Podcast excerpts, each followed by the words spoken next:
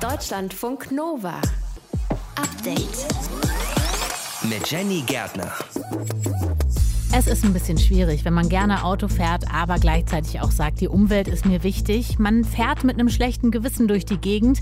Deswegen wäre es doch richtig super, wenn wir Bio tanken könnten. Wie weit sind wir denn da? Wenn ich Strom direkt in ein Auto einspeise in die Batterie und fahre damit, komme ich doppelt so weit, wie wenn ich Wasserstoff in der Brennstoffzelle verbrenne und vier bis fünfmal so weit, wie wenn ich synthetischen Sprit herstelle. Das sagt Werner Eckhardt aus der SWR Umweltredaktion. Wir checken gleich, was kann synthetischer synthetischer Kraftstoff und wann könnte der tatsächlich denn in den Tankstellen sein.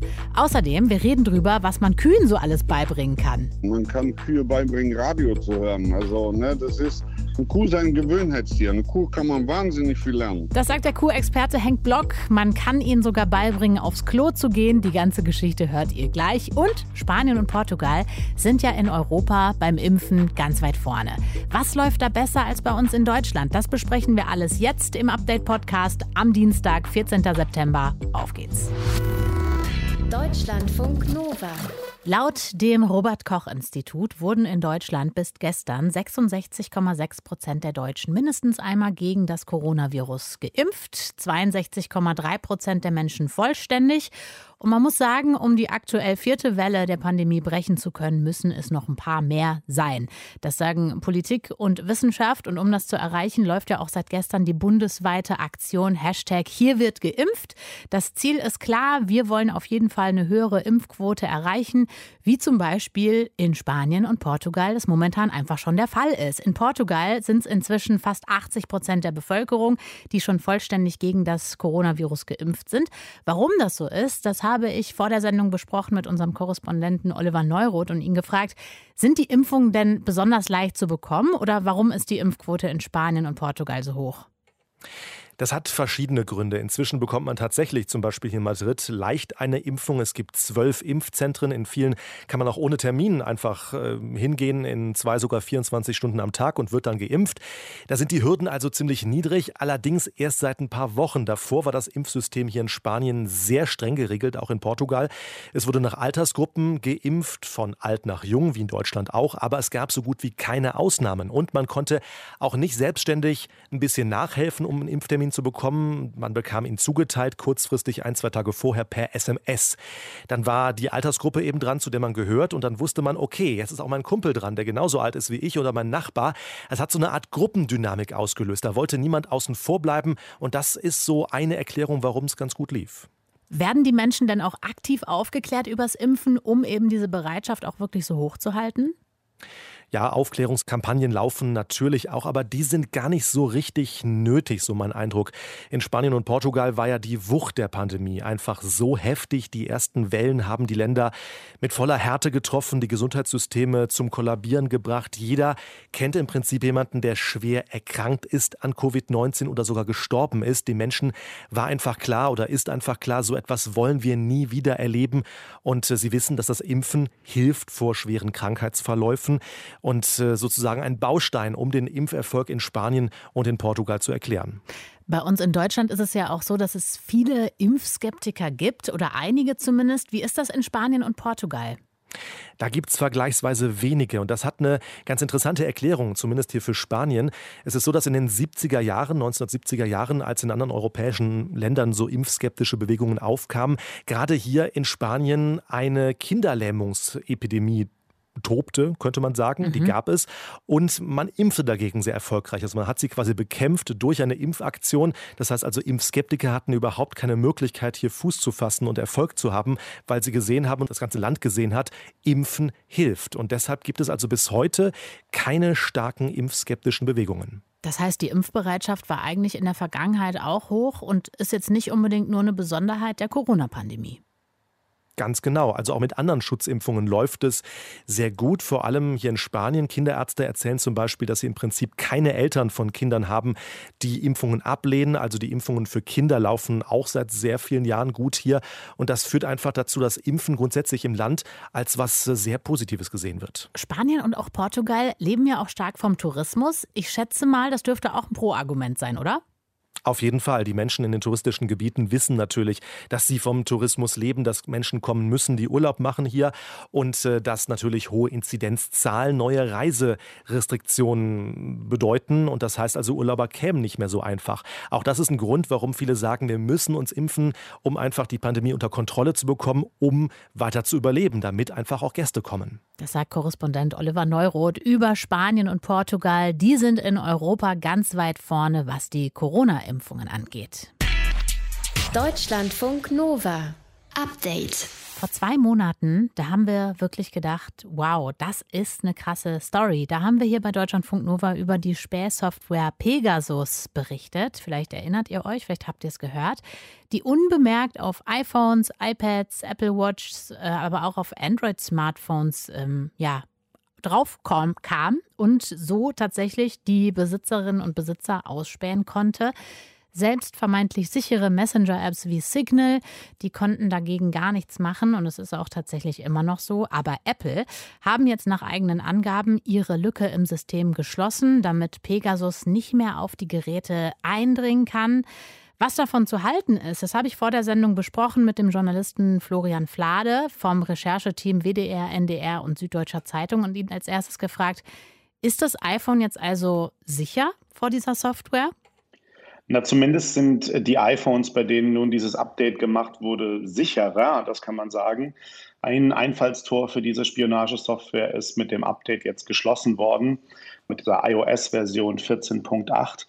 Dieses Update sollte auch wirklich jede Nutzerin und jeder Nutzer jetzt installieren, weil damit wirklich eine schwerwiegende Schwachstelle im Betriebssystem geschlossen wurde. Bedeutet aber jetzt nicht, dass die Firma NSO, die Pegasus betreibt, nicht bald schon wieder auf neue Sicherheitslücken setzen wird, um auf Telefone zu kommen. Auf jeden Fall. Kommen wir auch gleich nochmal drauf. Aber ein Problem war ja auch, dass Pegasus die Installation von Updates verhindert hat. Ist das jetzt damit also behoben worden? Also wenn man da aktiv installieren muss? Die Sicherheitslücke, die jetzt geschlossen wurde, die heißt oder bedeutet zunächst einmal, dass Pegasus nicht mehr so leicht auf das Telefon beziehungsweise iPhone oder Mac äh, kommen kann, also dort installiert werden kann. Und ja, damit ist diese Funktion, dass man äh, Software-Updates unterdrückt, eigentlich auch nicht mehr möglich, soweit wir das wissen. Man weiß ja nie genau, wie die Firma diese Software jetzt auch anpassen wird.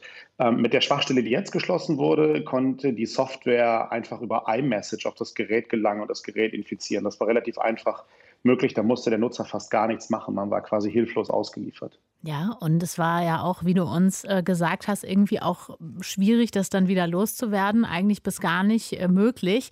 Jetzt ist diese Lücke bei Apple geschlossen worden, aber es gibt ja auch, muss man sagen, so eine Art Markt für Software-Schwachstellen. Ist also der nächste Spähangriff nur noch eine Frage der Zeit? Dieser Markt, der da entstanden ist, das in den vergangenen Jahren, das muss man echt sagen, der ist sehr wild, sehr unübersichtlich.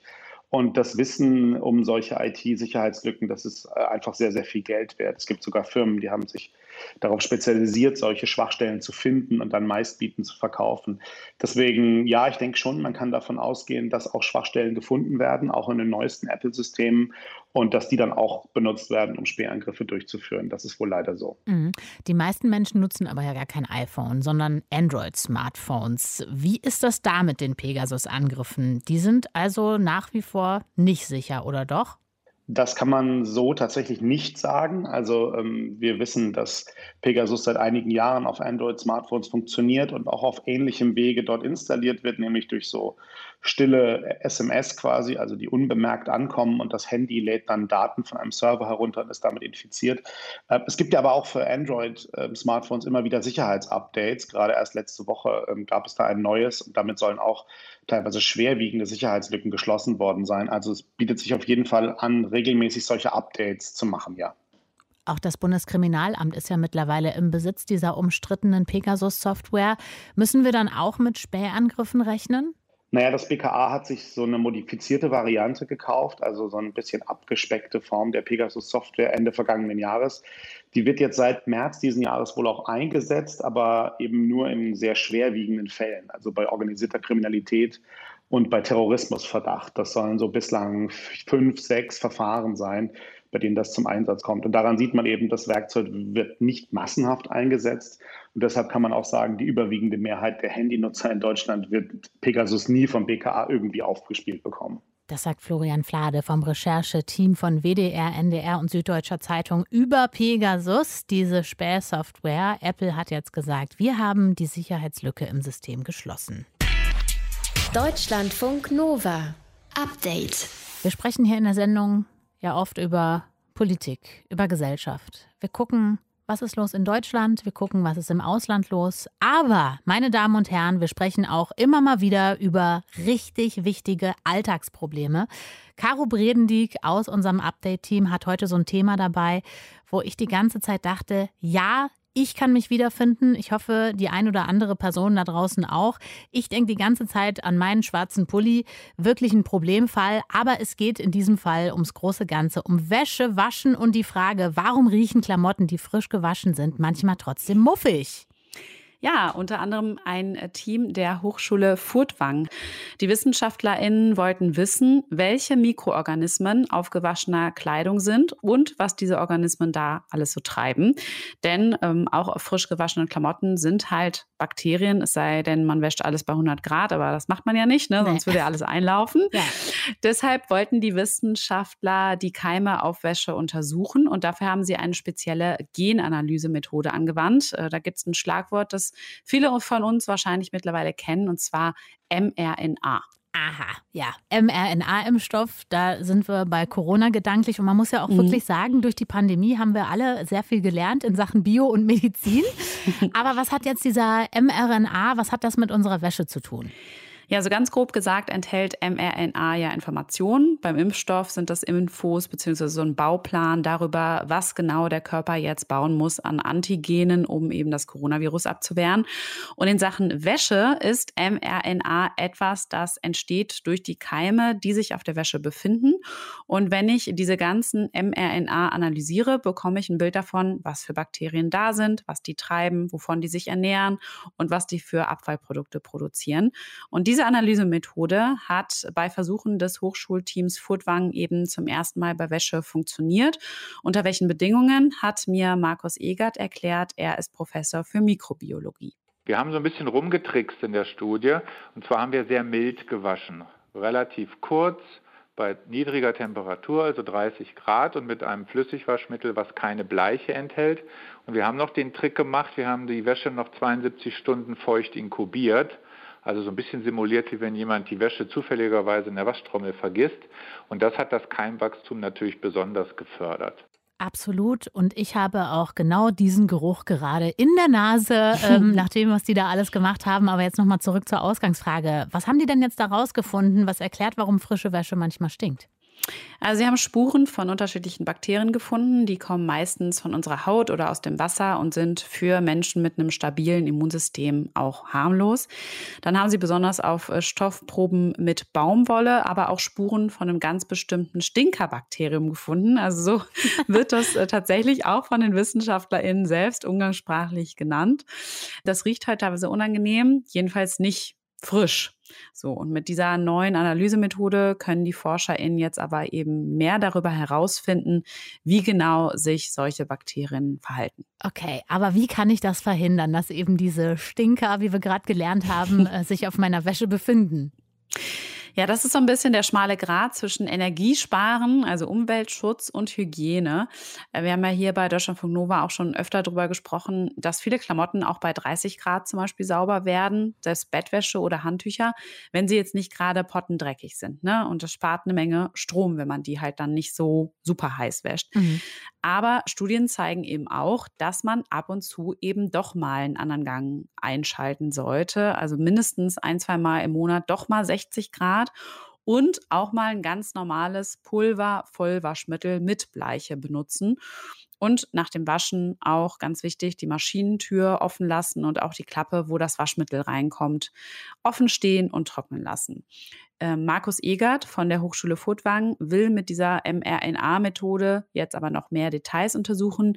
Also auf welchen Stoffarten genau fühlen sich die Stinkebakterien besonders wohl zum Beispiel und wie kann man ihr Verhalten vielleicht optimieren es sollte das Ziel sein, vielleicht nicht gerade die Bakterien immer abzutöten, die auf der Wäsche so sind. Also nicht immer nur eine tote Mikrobe ist eine gute Mikrobe, sondern das Ziel sollte sein, sie vielleicht so auch chemisch, vielleicht mit Hilfe des Waschmittels zu beeinflussen, dass sie ruhig noch da sind, aber nur nicht mehr schlechten Geruch verbreiten. Also er will die Bakterien sozusagen irgendwann wissenschaftlich überreden, mit dem Stinken aufzuhören. Ja, dann drücken wir da mal die Daumen, wünschen viel Erfolg an dieser Stelle. Caro Bredendieck war das über die Frage, warum die, die Wäsche mieft, wenn sie aus der Maschine kommt. Und äh, wer tatsächlich dafür verantwortlich ist, das haben wir jetzt gelernt, nämlich die Stinker. Deutschlandfunk Nova. Update. Es klingt alles zu gut. Sie sind sauber, klar wie Wasser und passen in jeden Tank. Synthetische Kraftstoffe. Sie sollen unsere Lösungen für Klimaschutz sein. Daran glauben auf jeden Fall FDP-Vorsitzender Christian Lindner und auch der CSU-Chef Alexander Dobrindt. Die bestehende Fahrzeugflotte auf der Straße zunehmend klimafreundlich machen. Zum Beispiel, indem wir aus Chile einem Land, das Energie exportieren will, genau diese synthetischen Kraftstoffe einführen. Das ist das, was dann auch in der Unterscheidung ist, Verbrennungsmotor abschalten oder nicht abschalten. Er wird klimaneutral durch synthetische Kraftstoffe. Doch was ist da dran? Können Biokraftstoffe wirklich eine Zukunftsmöglichkeit sein? Und vor allen Dingen, wie schnell kann man das Ganze eigentlich umsetzen? Werner Eckert aus der SWR Umweltredaktion, der hat das für uns mal recherchiert. Werner, wir haben ja in den letzten Wochen schon einige Wahlkampfversprechen hier seziert. Heute also die synthetischen Kraftstoffe. Wie wird der eigentlich genau hergestellt?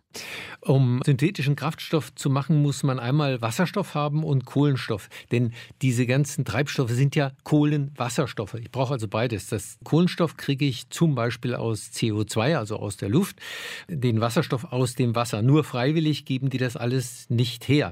Ich muss also Energie aufwenden, um Wasser zum Beispiel zu spalten äh, mit der berühmten Elektrolyse, Anode, Kathode rein und dann sprudelt es an beiden äh, hoch und das eine ist Wasserstoff Wasserstoff und das andere äh, Sauerstoff. Und wenn ich das eben vermähle mit CO2, dann habe ich äh, zunächst mal ein Gas und das kann ich dann weiter aufbauen, auch zu Sprit.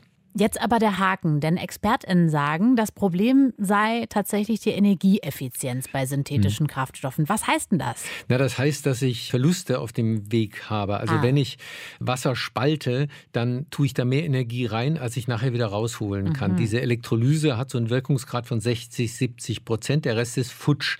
Und wenn ich dann das wieder in einer Brennstoffzelle zu Strom machen will, äh, im Auto, das ist ja der übliche Weg äh, bei Wasserstoff, Wasserstoffautos. Dann habe ich da wieder 60 bis 70 Prozent Wirkungsgrad. Wenn ich über den Umweg synthetische Kraftstoffe gehe, dann verliere ich noch mehr an Energie, viel mehr. Und ich verliere im Motor dann noch mal mehr als die Hälfte dessen, was übrig geblieben ist, weil Verbrennungsmotoren sensationell ineffizient sind. Im Grunde sind das fahrbare Heizungen, weil in erster hm. Linie erzeugen sie Wärme. Also ganz konkret, wenn ich Strom direkt in ein Auto einspeise in die Batterie und fahre damit, komme ich doppelt so weit, wie wenn ich Wasserstoff in der Brennstoff Brennstoffzelle verbrenne und vier bis fünfmal so weit, wie wenn ich synthetischen Sprit herstelle. Okay, das klingt tatsächlich so, als wären wir da noch ein bisschen weit von entfernt. Aber Christian Lindner verweist ja auf ein Projekt in Chile. Da wäre eine Pilotanlage an den Start gegangen. Heißt das, das kommt jetzt doch bei uns irgendwann auch auf den Markt? Also zum einen ja, glaube ich, Wasserstoff vor allen Dingen synthetischer, also das Anfangsprodukt, das wird auf den Markt kommen. Und äh, diese Pilotanlagen gibt es auch bei uns. Also man hat so etwa 20 äh, Forschungsprojekte in Deutschland am Laufen. Eines ziemlich bekannt ist von Audi mit initiiert und eine große Anlage läuft jetzt in Karlsruhe am KIT, Karlsruhe Institute of Technology, wo man auch Kunst Kraftstoff auf diesem Weg herstellt. Also es ist nicht so sehr die Frage, ähm, ob man das machen kann. Das kann man auch in Deutschland. Die Frage ist momentan, was kostet das? Und äh, die Kosten vor Steuern liegen da bei 2,50 Euro je Liter. Zum Vergleich äh, Benzin und Diesel 0,5 Euro. Also die sind fünfmal so teuer vor Steuer, wie das eben bei klassischen Treibstoffen der Fall ist. Okay, es ist teuer, aber wenn es auch so viele Pilotprojekte gibt, kann man auch sagen, es wird wahrscheinlich jetzt auch nicht so schnell auf den Markt kommen. Und gleichzeitig braucht man ja auch weltweit dann solche Anlagen, oder? Ja, und tatsächlich sehr, sehr viele. Wenn man, ich habe das mal durchgerechnet, die derzeitige Erdölproduktion durch Kunstöl ersetzen wollte, braucht man sechs bis siebenmal so viel Strom, wie heute weltweit erzeugt wird. Das ist viel Holz und wegen der Energieverluste ist es am Ende einfach so, es ist ein sehr ineffizienter Weg äh, zu arbeiten. VW-Chef Herbert Dies sagt, diese neuen Kraftstofftypen, die seien auf absehbare Zeit keine Alternative für Pkw-Motoren. Was sagt die Wissenschaft? Die Wissenschaft sagt vor allen Dingen, wir brauchen den grünen Wasserstoff und die daraus gewonnenen künstlichen Treibstoffe, die brauchen wir sowieso, aber nicht im Pkw-Verkehr. Wir brauchen die im Flugverkehr und im Schiffsverkehr. Da haben wir nicht so gute Alternativen wie das batterieelektrische Auto. Zum Beispiel grünen Stahl kann man nur mit Wasserstoff herstellen, wenn man ihn nachhaltig herstellen will, ohne Klimabelastung. Und auch die ganze Chemieindustrie, die auf Erdöl basiert, braucht künstliches Erdöl sozusagen als Grundstoff in einer klimaneutralen Welt. Und das bedeutet, ja, wir brauchen jede Menge grünen Wasserstoff, jede Menge künstlichen Treibstoff. Aber da bleibt wahrscheinlich nichts für Pkw-Motoren übrig, außer vielleicht, und da hat Porsche das Interesse dran, für die klassischen Oldtimer, die vielen 911er, die noch auf den Straßen rumfahren und hoffentlich noch lange rumfahren, die kann man nicht umrüsten auf Elektro. Die, die haben Verbrennungsmotoren drin. Und ich glaube, den Leuten, die die besitzen, denen sind auch 2,50 Euro vor Steuern egal. Werner Eckert aus der SWR Umweltredaktion. Wir haben uns angeschaut, wie weit wir sind beim Thema synthetische Kraftstoffe. Deutschlandfunk Nova. Update. Wir starten ein Experiment in dieser Woche. Ich sage ganz ehrlich, wie es ist. Ich bin das Opfer, denn wir wollen wissen. Deutschlandfunk Nova. In welcher Partei bist du? Die Redaktion hat mir Bundestagskandidatinnen in diese Woche eingeladen und ich weiß eigentlich nichts außer den Vornamen und ein paar Fragen. Und am Ende ist eben die Frage, ich muss raten, in welcher Partei ist diese Person. Deswegen sage ich jetzt erstmal, hallo Verena. Hallo Astria. ja, wir haben uns hier dieses Spiel ausgedacht, weil wir uns gedacht haben, beim Parteinamen, da schwingt ja immer direkt schon viel mit. Vielleicht hat man auch Vorurteile im Kopf und wir wollen, dass das eben jetzt mal anders abläuft. Geht dir das auch so mit den Vorurteilen im Kopf? Ja, durchaus. Also man äh, hat ja irgendwie immer was im Kopf, was man über Menschen, Parteien oder Regionen, also ja, Vorurteile sind, glaube ich, Teil unseres Denkens. Deswegen spannend, dass ihr es mal so herangeht. Ja, deswegen natürlich auch wichtig. Du darfst deine Partei jetzt auch nicht nennen, für die du kandidierst, denn das folgt am Ende des Gesprächs. Dann können wir quasi aufklären, äh, ob ich den richtigen Riecher habe oder vielleicht auch nicht. Das kann auch passieren. Aber wir fangen erstmal an mit so ein paar Satzergänzungen, so ein bisschen Poesiealbumsmäßig. Mhm. Dein Name ist? Verena Huberts. Aufgeregt habe ich mich in den letzten Tagen über. Zu viel Stau auf den Straßen. Das Schönste an Trier ist? Römische Denkmäler in Kombination mit den Weinbergen. ich stehe auf Trommelwirbel, weil? Ich schon mal einen Weltrekord organisiert habe im Trommeln. Uh, und dein Ziel in der Politik ist? Dass wir mal mehr gestalten als verwalten und mutig neue Wege gehen. Okay, also herzlich willkommen, Verena. Die Redaktion hat mir hier noch mehr aufgeschrieben. Du hast ein Start-up, 50 Mitarbeitende. Was machst du genau? Ich habe Kitchen Stories gegründet, konnte selbst nie gut kochen und habe gedacht, das muss ich doch mal ändern. Also mit Videorezepten und Schritt-für-Schritt-Anleitung jedem und jeder es ermöglichen, ganz einfach was zu kochen. Wieso wünschst du dir jetzt einen Wechsel in den Bundestag? Ich finde, wir gehen die Herausforderung unserer Zeit von Digitalisierung bis Klimawandel total ja, unmutig an. Und da braucht es mal Startup Spirit im Bundestag. Und deswegen habe ich mich beschlossen zu kandidieren. Du sollst auch einen Wirtschaftsschwerpunkt haben. Was möchtest du für dein Unternehmen in der Politik erreichen? Mein Unternehmen habe ich verlassen, um wieder in meine Heimat zu ziehen. Deswegen mache ich natürlich keine Politik für mein Unternehmen, sondern für die Menschen in der Region. Und da möchte ich, dass hier neue Arbeitsplätze entstehen dass wir die Arbeitswelt der Zukunft gestalten, also diesen Wandel, der stattfindet durch die Transformation. Und noch so viel mehr, zum Beispiel, dass endlich mal der ICE hier in Trier hält, wir auch das Gesundheitswesen auf robustere, auf gute Beine stellen. Und da habe ich schon ganz viele Ideen, habe auch extra Praktika gemacht im Wahlkampf, um auch das Leben mal fernab meiner eigenen Brille noch mal kennenzulernen, in der Bäckerei, in der Pflege, aber auch bei der Post. Mhm. Braucht es nach der Pandemie dann eine Steuerentlastung für Unternehmen? Nein.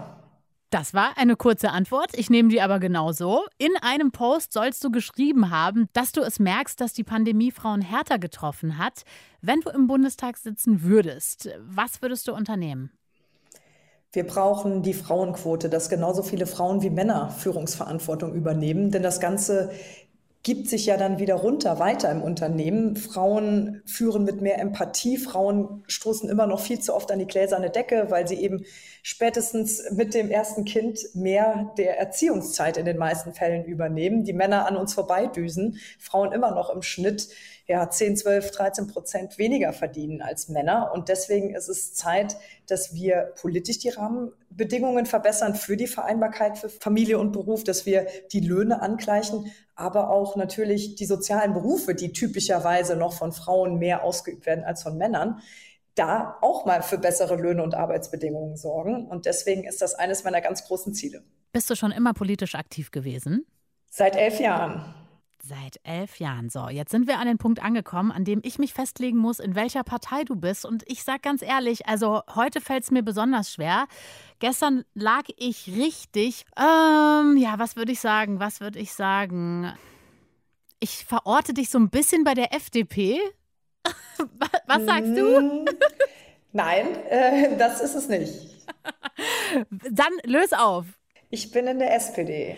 In der SPD, okay. Ja, wir hatten das Quiz auch im Netz und hatten da ein paar Zitate von dir gepostet. Und die Frage kam dann schnell, wieso ist Verena nicht in der FDP? Was wäre da deine Antwort? Also anscheinend sahen das einige so wie ich weil es auch Unternehmerinnen und Unternehmer in nicht der FDP braucht, denn wir wollen ja auch über den Tellerrand von Unternehmensinteressen hinwegschauen, aber genau diese Wirtschaftskompetenz so einsetzen, dass wir die vielen im Blick haben und nicht nur die Unternehmen. Und deswegen bin ich seit elf Jahren in der SPD und ich bin ja auch noch nicht immer Unternehmerin und fühle mich aber immer noch genau da mit meinen Werten und Wertvorstellungen genau richtig.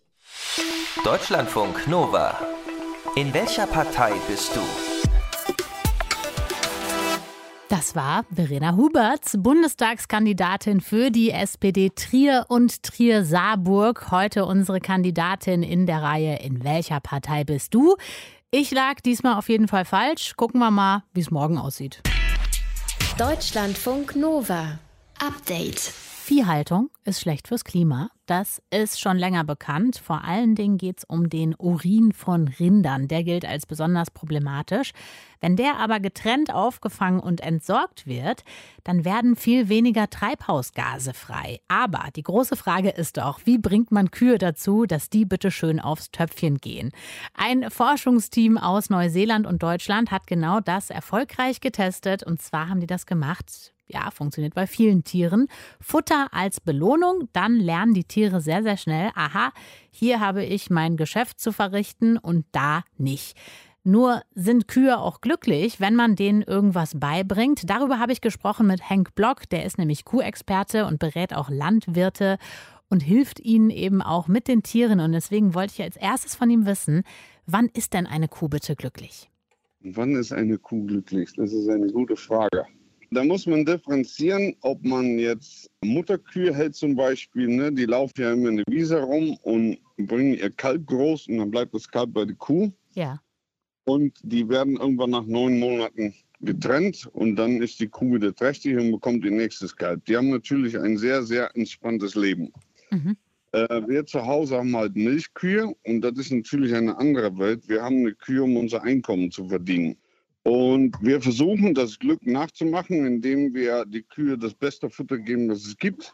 Mhm. Damit wir den Klauen pflegen, damit wir die beste Liegeboxen haben, die beste Tränken, dass sie Wasser satt haben, dass sie sich rundum glücklich fühlen. Und meistens danken ist die Kühe dann in viel Milch. Ach, sehr gut. Okay. Also kann man sagen, eine glückliche Kuh dankt es äh, mit viel Milch. Aber woran, woran sehe ich das noch? Ob eine Kuh jetzt glücklich ist, kann ich das optisch auch sehen? Äh, ja, optisch auf jeden Fall an einem glänzenden Fell. Also das ist äh, echt für eine, eine, Kuh, die glänzend aussieht, die sind meistens top in Schuss. Das ist, äh, ja echt. Also an einem Fell kann man gar nicht wahnsinnig viel von einer Kuh ablesen. Okay, dann bin ich jetzt gespannt, was man Kühen alles so beibringen kann. Also wie kann man zum Beispiel einer Kuh beibringen, dass sie zum Beispiel ihr Geschäft nur in einer bestimmten Ecke macht? Das ist schon möglich, Kühe das beizubringen, weil wir melken zu Hause mit zwei Melkroboter. Und wir trainieren unsere Kühe auch an, dass die da freiwillig hingehen zum Melken, indem wir denen da Lockfutter anbieten, was denen wahnsinnig gut schmeckt. Und deswegen gehen die freiwillig 24 Stunden am Tag in diesen Roboter rein und lassen sich dann melken. Also das kann man einer Kuh schon beibringen. Also da funktioniert es auch ganz gut dann über Futter, dass man sowas macht.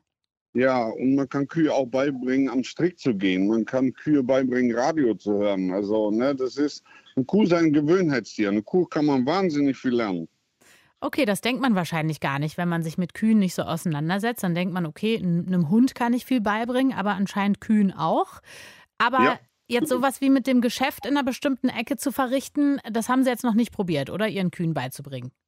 Nee, das habe ich noch nicht probiert, weil ich die Räumlichkeiten da nicht habe und habe mich ehrlich gesagt auch nicht, ich habe den Artikel mal gelesen, aber ich habe mich da so in dem Sinne noch nicht mit befasst. Okay. Jetzt hatten wir gerade schon die Frage, woran merke ich, dass eine Kuh glücklich ist? Dann haben wir gesagt, das Fell glänzt beispielsweise. Woran merke ich denn, wenn es den Tieren nicht gut geht? Ja, das sieht man auch äh, viel am Fell. Also wenn das Fell sehr stumpf ist oder wenn die Milchleistung nachlässt oder wenn die Kühe äh, lahm sind, wenn sie aufhören zu fressen oder aufhören zu wiederkäuen, das ist eine Folge von nicht fressen. Mhm. Dann, äh, man kann Fieber messen, also alles, was man eigentlich beim Mensch auch so ähnlich macht, ist bei einer Kuh genauso. Bei Schweinen ist das ja so, da weiß man, dass die, sagen wir mal, aus menschlicher Sicht sehr reinlich sind. Ne? Und die suchen sich dann so eine Ecke aus für ihr Geschäft. Wie ist das bei Kühen? Die lassen einfach laufen, oder? Ey, das wäre so schön, wenn Kühe das auch machen würden. Aber das tun sie nicht. Denen ist es scheißegal. Die scheißen überall hin. dann sind überall die Kuhfladen und das ist denen eigentlich ja. wurscht, oder? Ja, also wenn man die Kühe eine Wiese laufen lässt, da machen die ihr Geschäft und werden an der Stelle auch nie wieder äh, fressen gehen. Drumherum fressen die wohl, aber lassen das eigentlich in Ruhe. Und das ist im Stall, weil wir denen ja das Futter anbieten am Fressgitter, können die ja überall hinmachen, wo sie, wo sie wollen. Weil dafür haben wir ja einen Spaltenboden, wo der, der Kot dann direkt durch die Spalten in eine Güllegrube fällt. Ja, das macht absolut Sinn. Aber äh, gut, dann haben wir das schon mal gelernt. Also draußen auf der Weide frisst die Kuh auch nicht da, wo sie ihr Geschäft macht. Das ist doch schon mal gut zu wissen. Ja, die frisst immer drumherum. Da sieht man irgendwann überall die Büsche stehen, da weiß man genau, dass da ein Kothaufen liegt. Und da, wo der Haufen war, ist das eigentlich ein guter Dünger für, für die Pflanzen, ja, für die Wiese darunter? De definitiv. Sehr gut. Also auch Win-Win äh, an dieser ja, Stelle. Definitiv. Ganz normaler Kreislauf. Ja, ihr hört den Co-Experten Hank Block, der tatsächlich äh, sich auskennt in Sachen Kühen. Und wir haben darüber geredet, was man Kühen so alles beibringen kann. Und er hat gesagt, ja, auch Radio hören, das ist wirklich überhaupt kein Problem. Von daher ganz liebe Grüße raus in den Stall oder Weide, wo auch immer ihr gerade steht. Alle Kühe, die gerade zuhören, schön, dass ihr da seid. Deutschlandfunk Nova. Update. Montag bis Freitag, immer zwischen 18 und 20 Uhr. Mehr auf deutschlandfunknova.de.